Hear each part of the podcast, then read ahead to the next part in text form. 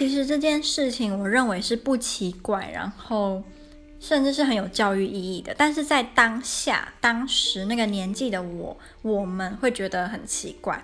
那是健康教育课，我在那时候我在台东读小学，然后是高年级，好像是六年级的时候吧。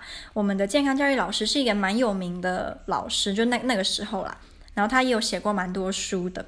然后我记得他那个时候就在教我们有关月经的事情，他就带了几个卫生棉，双脚张开站到讲台上，把脚。